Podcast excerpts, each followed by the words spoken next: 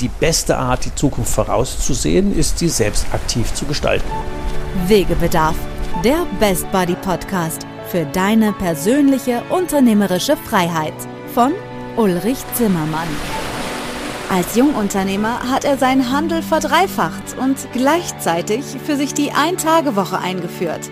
Raus aus dem Hamsterrad. Zur persönlichen Freiheit eines Unternehmers gehört, sein Leben so zu gestalten und sein Unternehmen, wie man es selber gerne hätte.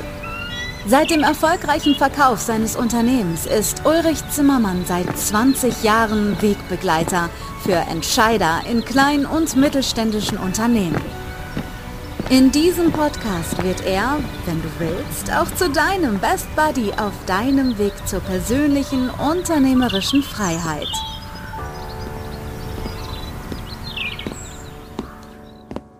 Ja, herzlich willkommen zur nächsten Folge. Heute haben wir natürlich wie immer einen speziellen Gast. Heute geht es darum, wie wird man denn Humanunternehmer? Und ich begrüße erstmal mir gegenüber sitzend Gunnar Barkhorn hier in Brake an der Unterwieser. Moin, moin. Moin, moin. genau. Ähm, vielleicht mal vorweg, Gunnar betreibt einen äh, Stahlbau, ein Stahlbauunternehmen mit über 100 Mitarbeitern und ähm, hat selbst auch ein Buch geschrieben zum Thema Humanunternehmer und deswegen geht es auch darum, wie kann man denn in so einem ganz traditionell konservativen Bereich wie Stahlbau, wie kann man denn da, wenn man sagt, ja, Stahlbau und Innovation, das ist so ein bisschen gefühlt was anderes, so ein Handwerksbetrieb und Humanunternehmer. Deswegen mögen wir das heute mal ein bisschen hinterfragen und ähm, diskutieren. Und deswegen fange ich mal direkt mit der Frage an, Gunnar, was ist denn eigentlich ein Humanunternehmer? Guten Tag, die, die, nächsten zwei Stunden sind gesichert. Ja, genau. Vor allen Dingen gibt es äh, äh unfassbar viele potenzielle Antworten darauf und ich beschränke mich mal auf eine geringe Auswahl. Sehr gut. also, grundsätzlich human, menschenorientiert, also menschenorientierte Unternehmensführung, so könnte man es auch nennen, äh, klingt aber nicht so sexy. Nee. Ähm, aber darum geht es. Also, wie sind wir Menschen eigentlich von unserer Bedürfnisstruktur gestrickt? Worauf kommt es uns im Einzelnen an und dann ein Unternehmen so zu organisieren und aufzubauen, dass es maximal auf die Bedürfnisbefriedigung von Mitarbeitern einzahlt. So, wer jetzt genau aufgepasst hat, stellt fest, Kunde kam da gar nicht drin vor. Nee. Ist auch überhaupt nicht mein Fokus. Ich persönlich kümmere mich überhaupt gar nicht um unsere Kunden. Wow. Das finden die Mitarbeiter und die Kunden beiderseits total sexy weil ich die nicht störe in ihrem gemeinsamen Geschäft, sondern ich konzentriere mich komplett auf die Mitarbeiter im Haus und auf deren Bedürfnisbefriedigung. Und wenn ich das gut mache, dann sind in der Folge unsere Kunden optimal versorgt. Das ist ein guter Dreiklang. Mhm. Was treibt dich denn an, das so zu wollen und zu tun? Ja, ich bin Jahrgang 67, das heißt 54, äh, bin aufgewachsen, also meine bewusste Wahrnehmung einer Umwelt ist so in den frühen 80ern, das heißt so alles so rund um, also so die Ausklänge RAF, dann so Pershing 2, Kalter Krieg, Jeans und Parker, wo die Leute sehr viel mit No Future und Ellenbogen durch die Gegend gelaufen sind, das war so die, der äußere Rahmen. Und dann hatte ich den großen, zweifelhaften Luxus, dass der Kalte Krieg eben auch zu Hause stattfand, weil meine Eltern beide ausgesprochene Alpha-Tiere sind. Oh, oh.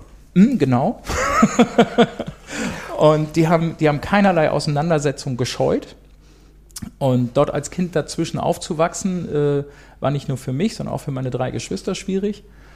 Und äh, das hat für mich einfach dazu geführt, Egoismen sehr stark abzulehnen, diese Ellbogen sehr stark abzulehnen, einfach für mich nach einem Weg zu suchen, mhm. wie kann man ein Leben anders führen als so egozentriert und mit so viel Ellenbogen und mit so viel Durchsetzungsgewalt, auch Gewalttätigkeit, also nicht mhm. körperlich zwingend, sondern eher psychisch. Und habe einfach gesagt, es muss doch anders gehen. Und so habe ich als Kind schon für mich eine andere Methodik entwickelt, anders mit Menschen umgehen, anders mit mir selber umgehen. Ähm, ich habe als Kind schon gewaltfrei kommuniziert, ohne zu wissen, dass ich das mache. so geht es mir auch immer. Ich weiß immer nie, wie die Methoden heißen, die ich anwende. Genau. Das geht dann intuitiv, weil es irgendwie authentisch ist, zu sagen, nee, das müsste doch anders sein. Genau. Da kommt man auf der Strecke von alleine drauf. Mhm. Und ich habe auch eine, eine ganz starke Grundstruktur des Gebens. Ähm, äh, das heißt, für mich ist, ja, wie soll ich das? Also ich, ich verweise dann immer ganz gerne auf ein Buch von Paolo Coelho, der sah hier, da wird so sehr, sehr schön die Gefälligkeitenbank erklärt. Das heißt, wenn ich auf Menschen treffe und ich tue denen einen Gefallen, also ich zahle bei denen auf das Gefälligkeitenkonto ein, dann wächst dort ein Bestand. Und davon kann man irgendwann wieder abheben. Und es gibt durchaus auch äh, Besitzer von Gefälligkeitenbanken, die mit meinem Guthaben schlampig umgehen und es äh, und irgendwann nicht rückzahlfähig sind. Ähm, und jetzt kann ich darauf aggressiv und enttäuscht und wütend reagieren oder einfach das zur Kenntnis nehmen und sagen, ja, so what? Und kein Wunder. Das haben wir ja vorher auch gar nicht fest vereinbart, sondern es ist ja nur meine Annahme dass das Spiel auch mit dieser Person funktioniert. So, wenn das mit der Person nicht funktioniert, dann drehe ich mich halt um und sage, okay, der gehört für mich dann nicht mehr zum Spiel, der hat mein Spiel nicht verstanden, dann mache ich das Spiel mit jemand anders. Also ich habe da null äh, Wut oder Rache oder sonst welche Empfindungen, sondern der hat das nicht verstanden, das macht nichts, dann spiele ich das Spiel mit denen, die es verstanden haben. Das habe ich meinen Azubis früher mal erklärt, zu sagen, du, das ist jetzt wie halt Bank, du kriegst von mir einen Überziehungsrahmen und auch eine geduldete Überziehung und auch die werde ich noch überziehen. Und irgendwann zahlst du zurück, dann ist gut, hast ja drei Jahre Zeit. Mhm. Und dann hast du wahrscheinlich einen Job. Und wenn nicht, muss man gucken. Haben ich verstanden. genau. Ja. Das war immer gut. Wie prägt sich das denn im Tagesalter? Ich meine, ihr seid ein Stahlbauunternehmen, ihr seid ja. groß, ihr macht die wildesten Projekte, die müssen wir jetzt nicht beschreiben, kann man bei euch auf der Website gucken. Das ist schon sehr imposant, was ihr tut. Das ist ja ganz normales, hartes Business. Und wenn man jetzt so einen Chef hat, wie funktioniert denn das im Tagesalltag? Ich bin 98 als dritte Generation ins Unternehmen gekommen ähm, und habe in der ersten Betriebsversammlung, da stellt man sich ja so vor die Mannschaft, was mhm. macht man als Junior, so eine anständige Regierungserklärung. Ob man das bewusst so hat oder nicht, ich hatte es nicht bewusst, aber am Ende war es eine Regierungserklärung. Ja, also, und man sagt ja der Mannschaft, was man sich so vorstellt in seinem jungen Brausekopf. Und die waren wahrscheinlich alle völlig, völlig erschrocken. Ganz tiefe Begeisterung, genau. Auf jeden oh Fall habe ich denen in der ersten Betriebsversammlung schon an den Kopf geworfen, ich möchte ein Humanunternehmen schaffen. Mhm. Da ist dieser Begriff geboren worden. Schon ähm, so lange, okay, super. Mhm. Genau. Und ich wusste aber gar nicht so genau, was ich damit meine und was ich eigentlich will. Das war nur so ein Gefühl. Und so war auch die Reaktion in der Mannschaft. Die eine Hälfte, die, die, hat, äh, die hat auch genauso wie ich nicht verstanden, wovon ich spreche. Die hatten also auch so eine krausgezogene Stellung. Was will der jetzt? Kann er uns das mal übersetzen?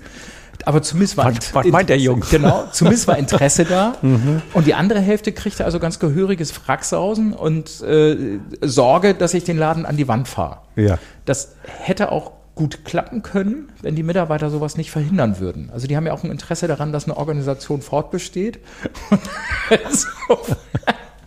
Insofern haben die das ganz gut geholfen zu verhindern. Undercover Agents. Mhm. Genau. Zu dem Zeitpunkt waren wir noch elf Handwerksgewerke unter einem Dach. Das heißt also nicht nur jetzt Stahlbau, Maschinenbau und Metallbau, wie heute noch vorhanden, sondern dazu kam noch Fensterbau aus Aluminium, dann äh, Elektro- und Kältetechnik, mhm. Heizung, Sanitär, dann hatten wir noch einen Elektroladen mit Küchen- und Badstudio und einer Radio-Fernsehwerkstatt und mit technischen Gasen haben wir auch gehandelt. Ähm, und die, diesen Tante-Emma-Laden, auch unter der Positionierungserklärung meines Vaters, wir machen alles für alle, also die krasseste Nicht-Positionierung, die man am Markt finden kann. Ich sehe, wir haben da mehr Parallelen. Ich muss auch erstmal aufräumen. Auf jeden Fall war dann klar, äh, das ist so nicht überlebensfähig. Nee. Also musst du gucken, wie du, wie du den Laden in eine Zukunft führst. Und dabei ist die Bude unheimlich durchgetaucht. Also wir haben nicht nur einen wahnsinnigen Wandel in der Mentalität des Unternehmens, in der Art, wie Führung stattfindet, sondern eben auch gewerblich gehabt. Also auch in der Frage, was wir machen und für wen wir es machen. Also es gibt im Grunde genommen nichts mehr, wo noch ein Stein auf dem anderen steht. Und da fragt man sich, und das ist berechtigt die Frage, wie geht das denn mit diesem Klientel? Denn wir sitzen, ja, genau. wir sitzen nicht in Berlin, wir sind keine IT-Bude mit äh, endausgebildeten, hippen äh, Akademikern und hast du nicht gesehen, sondern das ist so richtig schön Provinz. Hier ist total flaches Land. Hier ist total flaches Land. Äh, wir sind die Ecke, wo man tatsächlich buchstäblich sonntags sieht, wenn Mittwochs zu Besuch kommt. Ja.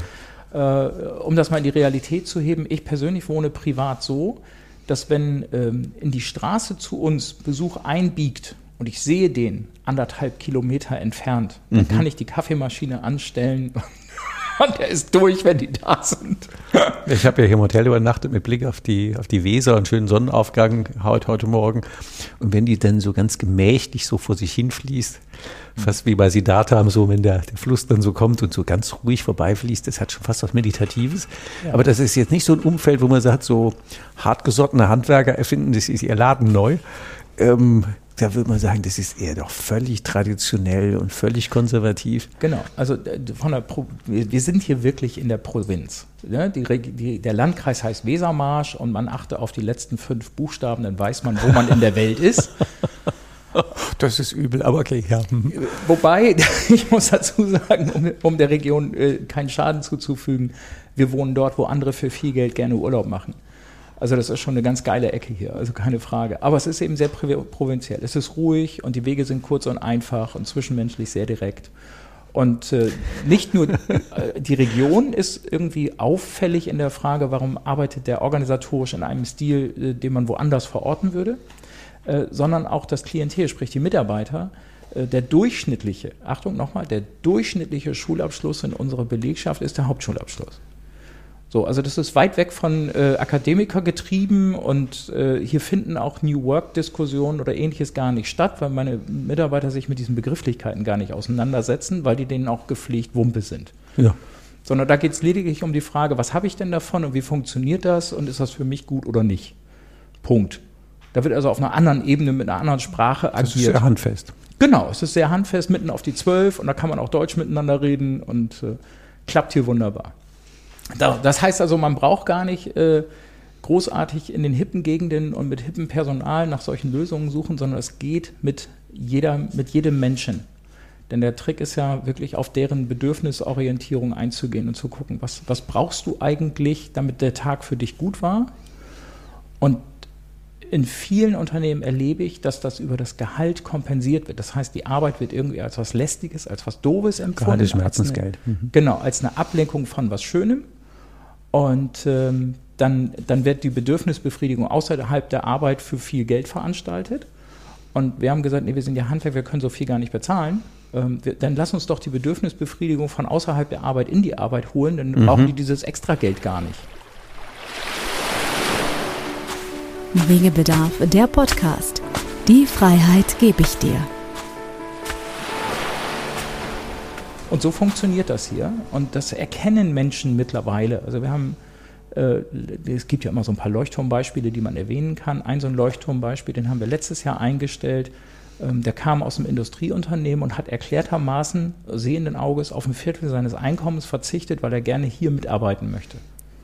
Wow. Weil er sagt, gut, das ist so geil hier, hier fühle ich mich so wohl, hier kann ich mich so ausleben ähm, dann, dann brauche ich das zu Hause privat nicht mehr machen und dann brauche ich auch die Kohle nicht mehr. Ja, also ich, mein, ich, muss nicht mehr über Hobbys kompensieren. Ne? Der, der, der, der Podcast heißt ja nicht umsonst Wegebedarf. Und da geht es ja nicht umsonst um persönliche unternehmerische Freiheit, die natürlich bei den Mitarbeitern auch ankommen soll. Dann, hier bin ich Mensch, hier darf ich sein, hätte dann, glaube ich, Euro Rot gesagt, so muss ja. es so gewesen sein. Und genau. wenn die im Unternehmen Mensch sein dürfen, dann ist das natürlich wieder, deswegen auch Podcast und Wegebedarf und die Einladung an, an dich als Unternehmer, einfach immer ein mutiges und, und vorzeigefähiges Beispiel zu sagen, ey, das geht in jeder Branche, in jeder Gegend. Und das seid ihr ja jetzt echt speziell.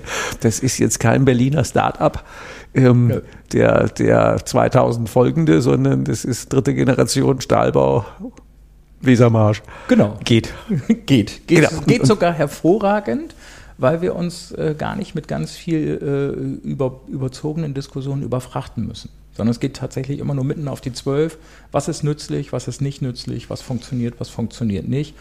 Und der, der Antrieb, der Urantrieb für mich war gar nicht, ich möchte eine rosa Welt schaffen und alles heile Blümchen und wunderbar. Ich glaube, das ist auch ein ganz fehlgeleiteter Antrieb, sondern der, die, die Frage, von der ich kam, war, wie schaffe ich das, dass die ganze Organisation mit maximalem Ehrgeiz auf den Kundennutzen einzahlt? Mhm. Und zweite Frage ist, wie schaffe ich das auch noch maximal zu beschleunigen? Mhm. Gut. So, über diese beiden Fragen sind wir in einer Organisationsform gelandet, wo viele sagen, oh, das ist ja agil oder oh, das ist ja New Work wobei mir die Begrifflichkeiten alle völlig egal sind. Ja. Ähm, aber das kommt dabei raus, wenn man sich diese wichtigen Fragen stellt und sie auf zumindest meine Art beantwortet. Ich hätte jetzt beinahe gesagt, auf die richtige Weise, ist aber verkehrt, weil jeder passende. andere Weg kann auch richtig sein. Auf die für dich passende Weise. Genau, auf die für uns hier passende Weise haben wir diese Fragen beantwortet. Und um das konkret zu machen, wie macht man ein Unternehmen schnell, indem man guckt, wie Entscheidungswege verkürzt werden? Wie werden Entscheidungswege verkürzt, indem die Entscheidung dort gefällt wird, wo die Frage entsteht? Für uns heißt das ganz oft draußen beim Kunden auf der Baustelle. So, wer ist dann der richtige Entscheider? Der Monteur vor Ort. Nicht der Abteilungsleiter und schon gar nicht der Chef. Also wie schaffe ich das, dass der Monteur vor Ort entscheidungsfähig ist? Und dafür setze ich den passenden Rahmen, indem er zum Beispiel alle nur denkbaren Informationen verfügbar hat. Und wenn er alle nur denkbaren Informationen verfügbar hat, dann ist, und wir ihn auch darin geschult haben, entscheidungswillig und entscheidungsfähig zu sein, äh, dann geht das. Und wenn der dann vor Ort Bohrmaschine kaputt, neue kauft, fertig. Selbstverständlich. Äh, die Frage stellt sich ja nicht mal. Also ja nee, man könnte ja auch um 100 Euro zu sparen durchaus auch einen Prozess, der 500 Euro Prozesskosten verursacht, dahinter schalten. Kann man machen, klar. Wäre nicht meine Methode und nicht meine Idee. Also um auch das konkret zu machen, ähm, äh, wir haben für jede Stelle Stellenbeschreibung, also nicht für jeden Arbeitsplatz und auch nicht für jeden Mitarbeiter. Das wären dann nämlich Aufgaben oder Tätigkeitsbeschreibungen. Ja, Prinzipien in, definiert. Ne? Genau, es wird ja. in vielen Unternehmen auch verwechselt. Unsere Stellenbeschreibung für zum Beispiel die Stelle Monteur beschreibt, welche Zugangsvoraussetzungen muss ich erfüllen, um hier Monteur sein zu können und welche Rechte und Pflichten sind dann mit dieser Stelle verknüpft. Und dazu gehört dann immer ganz auffällig auch das Thema Budgetverantwortung, steht da auch drin ist festgelegt auf 300 Euro. Jetzt würde jeder normale Mensch sagen, aha, Gunnars Monteure dürfen bis 300 Euro selber entscheiden. Das ist aber ein Irrtum, weil wir das genau umgedreht haben. Das heißt, die müssen bis 300 Euro selbstständig entscheiden. Wenn die nicht in der Lage sind, bis 300 Euro alleine zu entscheiden, dann fehlt ihnen eine Zugangsvoraussetzung zu dieser Stelle. Und oberhalb von 300 Euro dürfen sie machen, was sie für richtig halten auf Basis der eigenen Einschätzung. Und je nach Monteur und je nach Kontext und Situation kann dabei rauskommen, dass der durchaus auch mal den 10.000 Euro Tagesmiete 100 Tonnen Turmdrehkran auf der Baustelle bestellt. Ohne jede weitere Rückfrage oder Diskussion. Ist auch nicht nötig, weil der zum Beispiel auch weiß, wo denn so unser Kontostand gerade ist. Ja, die sind ja transparent. Das war ja auch eines der Punkte, die, genau. die in deinem Buch auffällig sind, dass ja die Zahlen für jeden einsichtig und transparent sind und auch fand ich lustig, seitdem fragen nämlich auch, welches Auto ich fahre. nee, aber natürlich, wenn du die Transparenz hast und den Leuten das zutraust, ähm, dann schaffst du ja eine andere Kultur. Genau. Und, und dann da, darf der wirklich den 10.000 da, da wird nicht drüber Tag diskutiert. Das ist so. Ne? Der, der, wird jetzt gebraucht, fertig. Genau, weil er weiß, dass das gebraucht wird, er das einschätzen kann. Und das Wichtigste ist bei dem Wissen nicht das, was ich weiß, sondern wichtiger ist das Wissen darüber, was ich nicht weiß. Also wo sind die Grenzen meiner Entscheidungsfähigkeit? Und das muss ich gut eingrenzen können. Und dann eskalieren wir immer erst in die Breite und dann erst in die Höhe. Heißt auf Deutsch, wenn der auf der Baustelle weiß, ich habe hier jetzt einen Bedarf, aber er fühlt sich nicht entscheidungsfähig genug, weil ihm vielleicht Informationen oder Erfahrungen oder Gepflogenheiten dazu fehlen, der Kontext für ihn nicht stimmt, das Erste, was er macht, ist, er fragt seine Kollegen auf der Baustelle. Und im Zweifel fragt er sonst noch mal seine anderen Kollegen auf der anderen Baustelle. Dafür gibt es ja Handys, das ist ja kein Akt. So, und wenn die damit durch sind, dass sie auf der, auf der Augenhöhe gefragt haben und feststellen, nee, das ist hier jetzt nicht die richtige Etage, um das zu beantworten, weil da kommen Entscheidungskriterien dazu, denen wir uns nicht gewachsen fühlen, ja, dann erst wird nach oben eskaliert. Und wenn man das Verfahren sauber durchzieht, also, dass im Zweifel auch der dann gefragte Abteilungsleiter erst seine Abteilungsleiter-Kollegen fragt, wenn er das Gefühl hat, hm, weiß nicht, ob ich das entscheiden kann oder nicht, und erst dann weiter eskaliert, ähm, dann kann ich euch versprechen, da kommen verdammt wenig Fragen bei euch im Büro an als Chef. Ja, eine Frage, die ich also noch hier stehen habe, war, also, was heißt denn das für deine persönliche unternehmerische Freiheit? Du kannst ziemlich viel machen, weil du weißt, die Leute funktionieren einfach super gut. Ja, also Fakt ist, ich bin im operativen Geschäft überhaupt nicht eingebunden. Gar null. Null. Äh, also, wie gesagt, ich sehe nicht ein Angebot, ich unterschreibe keinen Auftrag, ich äh, verhandle nicht mit einem einzigen Kunden. Ähm, also all das findet gar nicht statt. Ähm, auch bis hin zu, ich unterschreibe ja eigentlich äh, höchst selten mal eine Banküberweisung, aber auch nur, weil ich einer der Berechtigten bin und das mal vorkommt, aber äh, ansonsten nicht. Nicht im Prozess vorgesehen. Genau, ist, ist nicht der Normalfall. Ähm, um das praktisch zu übersetzen, ich könnte, wenn ich wollte, morgen sechs Monate nicht da sein. Das würde am operativen Geschäft überhaupt keinen Unterschied machen. Es wäre völlig egal. Ja, das finde ich einen extrem guten Status für einen Unternehmer. Ja, das gibt mir die Freiheit, mich auf Führung und Strategie komplett zu konzentrieren. Und äh, viele verwechseln Loslassen mit Alleinlassen. Und ich bin sehr eng in der Firma. Ich bin sehr nah dran an den Menschen. Ich gehe jeden Morgen durch die Truppe, wir begrüßen uns. Wir haben ganz, ganz viel Berührungsfläche, damit ich sehen kann, wer steht wo und wer fühlt sich wie. Ähm, und trotzdem lasse ich extrem los. Also ich nehme keinen Einfluss, aber ich bin präsent. Ich habe eine krasse Arbeitszeit von morgens um sechs bis abends um sechs.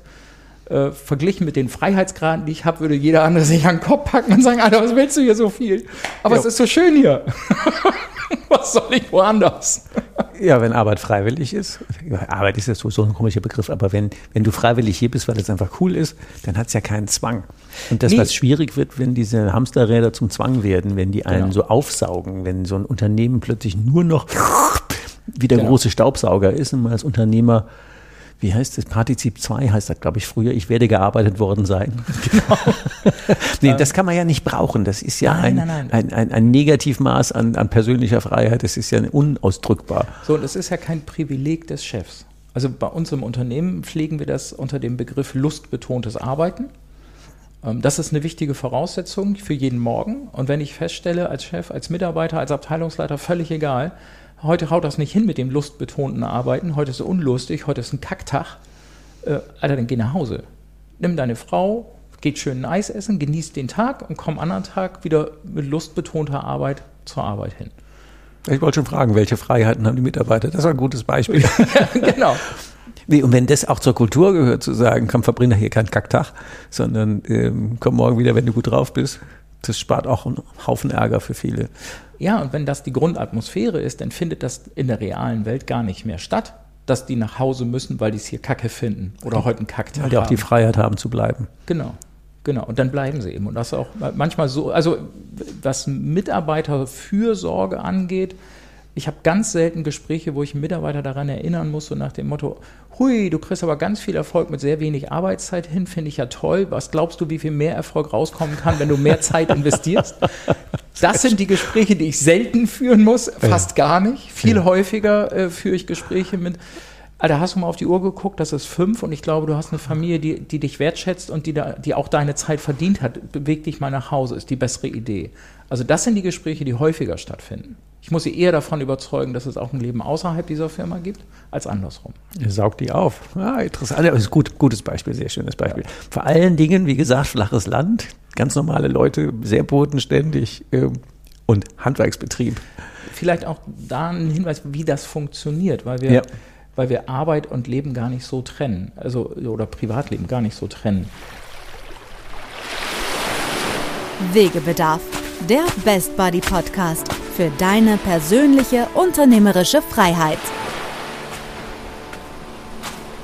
Ähm, viele sprechen so von Work-Life-Balance. Ich finde das ein bisschen blöd, weil dieses Bild suggeriert, dass das auf zwei Waagschalen sich gegenüber liegt Ja, und widerspricht. Nee, sondern es geht, es geht mehr darum, dass das ein Teil unseres Lebens ist. Also beides ist ein Teil unseres Lebens. Und wir hatten gestern eine Betriebsbesichtigung und da fragte einer der, der Besucher dann, ja, wie, wie ist denn das mit Privatarbeit? Also dürfen die hier die Werkstätten für private Arbeit nutzen? So am Wochenende? Ich sage, ja, auch. Also am Wochenende auch. Das findet aber auch während der Arbeitszeit statt. Und das ist total okay. Wie? Ich sage, ja, derjenige, der für sich was baut, na, der schreibt natürlich keine Zeit auf den Kundenauftrag. Das ist schon seine Freizeit. Aber der kann das doch auch dann machen, während seine Kollegen am Kundenauftrag arbeiten. Das ist, das ist doch nicht dem Wochenende vorbehalten, sondern dann, wenn es anliegt und dann, wenn das für ihn passt und das ist total in Ordnung. Ich sage, mir ist sogar lieber, die machen ihre Privatarbeit, während Kollegen mit im Haus sind. Das sind Fragen der Arbeitssicherheit und Ähnlichem. Definitiv. Und wenn die dann am Wochenende das machen möchten, ist das auch total okay, aber dann ist immer die Vorgabe, sei zu zweit. Ja, gerade weil, wenn, wenn der sich irgendwo in den Finger ritzt oder sonst was passiert, dann muss immer einer dabei sein, der auch in der Lage ist zu alarmieren und ähnlichem. Und Gibt deswegen, nichts mehr Ärger, ja. genau, und deswegen, egal was ihr tust, macht halt immer zu zweit. Wie lange habt ihr gebraucht, um von diesem Grundsatz äh, Rede 1998 Ja. ähm, bis das so lief? Schwierig zu beantworten, weil das so gleitend ist. Also das passiert, es gibt ja nicht den Tag, wo es startet und auch nicht den Tag, wo man sagt, oh, Mission accomplished, Haken dran. Okay. Ähm, ich glaube, wir sind immer noch auf dem Weg. Äh, das hört gar nicht auf und äh, mit jedem neuen Mitarbeiter, den wir an Bord holen, äh, beginnt dieser Assimilationsprozess für denjenigen ja auch von vorn. Ähm, aber Wie lange brauchen die im Schnitt, bis die assimiliert sind, bis sie sich dran gewöhnt haben, bis sie es gut finden? Ganz unterschiedlich, je nachdem, wie die sozialisiert sind. Manche brechen den Prozess auch ab, äh, weil die feststellen, ich kann mit dieser Mentalität nicht umgehen, dass ich plötzlich alles irgendwie selber entscheiden soll und mir keiner sagt, was ich tun soll und so. Das ist also Das ist auch schwierig. Das ist nicht nur Freiheit, Freiheit ist auch Verantwortung und für manche ist das zu viel Verantwortung. Ja. Das können die Kenn nicht. ich. Mhm. Ist auch okay. ne? Ja. Äh, hier passt nicht jeder rein. Ähm, aber die, die lange hier sind, die passen nicht mehr woanders rein. Also das ist auch deutlich. Das war übrigens auch äh, eine Erkenntnis. Wir hatten eben über ähm, Stefan Heiler, der ja auch schon hier im Interview war und dem einen oder anderen bekannt ist. Das ist auch so, ähm, wenn man über Mitarbeiter binden, finden und attraktive Arbeitgeber und so redet. Ähm, wenn die sich einmal dran gewöhnt haben, die hat man länger. Die passen woanders nicht mehr und das wissen die auch. Die müssten weit, weit, weit fahren, bis die wieder ein ähnliches Arbeitsumfeld haben, wo Arbeiten in sich gewertschätzt ist und Spaß macht und äh, die Leute gut miteinander umgehen. Absolut. Und äh, das merken wir eben sehr deutlich an, an so klar messbaren Zahlen wie Betriebszugehörigkeit. Also äh, wenn, wenn, wenn es einen lockeren Spruch im Unternehmen gibt, die Probezeit endet nach 15 Jahren, dann hat man etwa eine Vorstellung, in welchen Zeiträumen hier gedacht wird. Ähm, also ein Betriebsjubiläen 25 Jahre ist hier gar nichts Besonderes. Das wird billigend zur Kenntnis genommen. 30 Jahre auch schön. So ab 40 Jahre geht das los, dass man sagt, oh Respekt, dass du so lange da bist. Ähm, und wir hatten auch schon mehrere, die die 50 Jahre voll gemacht haben. Das ist sehr respektabel. Man, hat, man hätte ja als Externe gesagt, die Wesermarscher gelten als hartschädlich. Man könnte das natürlich auch als kontinuierlich. Genau, die sind sehr stur, die gehen hier nicht weg. Und unter fünf Schnaps, nee, das wäre jetzt, das wäre jetzt zu viel Klischee. Aber das ist natürlich phänomenal, wenn die Leute so lange sich wohlfühlen und bleiben. Ähm, ja. Wahrscheinlich habt ihr auch Kennzahlen zum Thema Krankenstand und Co.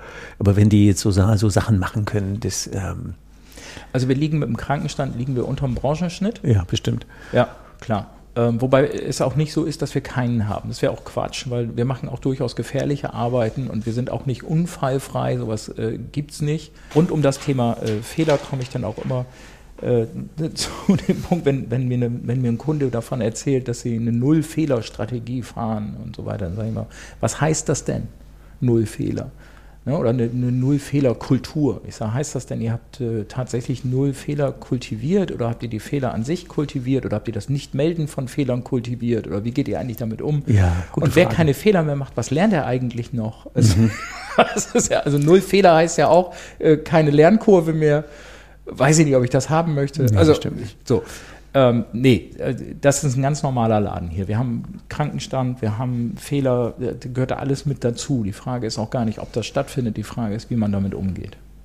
Wie geht er mit, mit Krankheit um? Also mit, mit Fehlern, das ist eine und mit mhm. Krankheit, wenn die Leute krank sind, ähm, schleppen die sich dann aus der Arbeit, aus Solidarität oder kurieren die sie aus und kommen dann erst ähm, gescheit wieder? Wie, wie macht ihr das? Was ist so der Common Sense? Der Common Sense ist, dass äh, krank ist krank und dann sehe ich zu, dass ich gesund werde.